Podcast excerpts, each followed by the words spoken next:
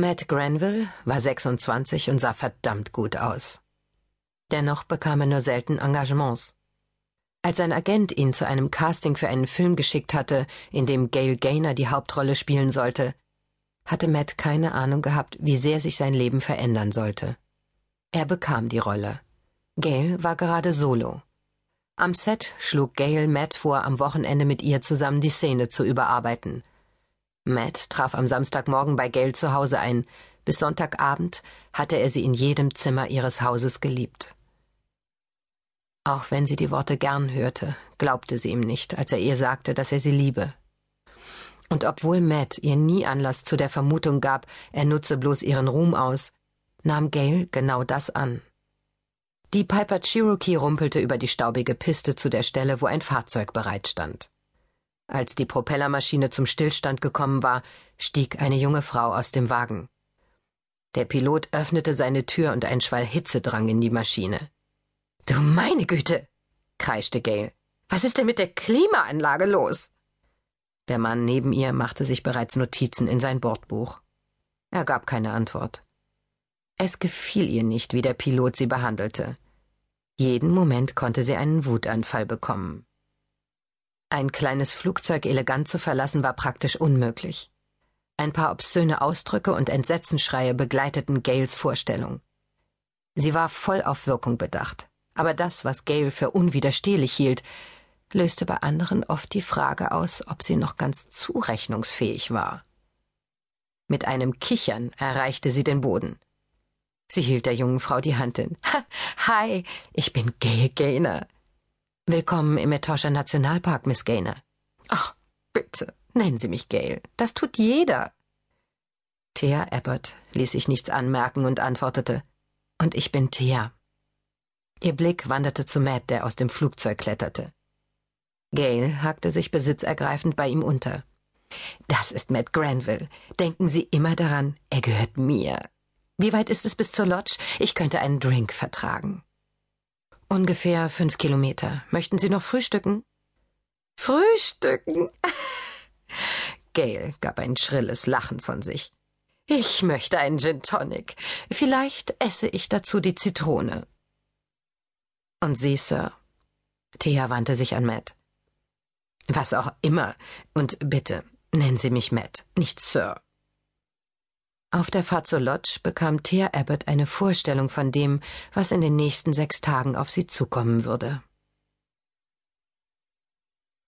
James Fulton und Mel Black hielten am Straßenrand nördlich von Utju. Nach Mels Schätzung waren sie noch knapp eine Stunde von Etosha entfernt. Ihr Gespräch kreiste weiter um das Thema, das sie bereits beim Verlassen der namibischen Hauptstadt beschäftigt hatte. Es läuft alles auf eines hinaus, sagte James den Ruf meines Vaters. Dein Vater ist nicht homosexuell. Wir leben im 21. Jahrhundert. Mel rückte ab, wütend und verletzt. James Sorge um den guten Namen seines Vaters stand immer wieder zwischen ihnen. Er wartete seit über einem Jahr darauf, sich endlich outen zu können. Mel kannte James Vater. Er war Richter am obersten Gerichtshof, spielte bei jeder Gelegenheit den Moralapostel und bildete sich ein, alles und jeden beurteilen zu können. Ein selbstgerechter, arroganter alter Wichtigtuer. Natürlich hatte James versucht, seine Homosexualität zu verleugnen und den Erwartungen seines Vaters gerecht zu werden. Er hatte geheiratet und war Vater eines Kindes geworden, ehe er eingesehen hatte, dass er diese Rolle nicht erfüllen konnte. Der Richter ließ keine Gelegenheit aus, sein Missfallen über die Scheidung kundzutun. Die erste Scheidung in unserer Familie, hatte er sich bei Mel beklagt, als sie sich gerade eine halbe Stunde kannten. Eine Schande ist das. Besser das als ein unglücklicher Sohn, hatte Mel daraufhin unbeeindruckt geantwortet.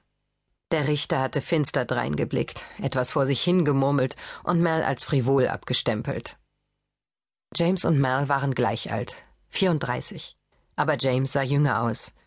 Er war nur einen Meter siebzig groß, hatte blonde Locken und war schmalgliedrig mit feinen Fingern. Im Gegensatz zu ihm strotzte Mal vor Kraft.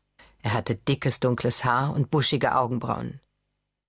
James sah aus wie ein Konzertpianist. Mal hätte Fischer sein können, Maurer oder jemand, der auf einer Bohrinsel arbeitete. Trotz ihrer äußeren Unterschiede waren sich ihre Persönlichkeiten sehr ähnlich. Mel war in der Werbung beschäftigt und James im Bereich der Public Relations. Sie hatten sich fast zwei Jahre zuvor bei der Gründung eines neuen Modemagazins in New York kennengelernt. Die Beziehung entwickelte sich sehr schnell, und schon bald zog James bei Mile ein.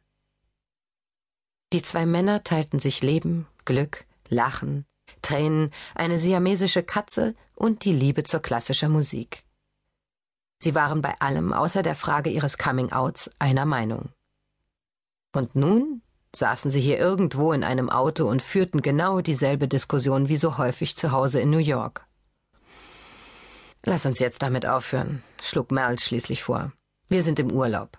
Das sollten wir uns nicht verderben. James schlug Mel versöhnlich auf die Schulter. Gute Idee.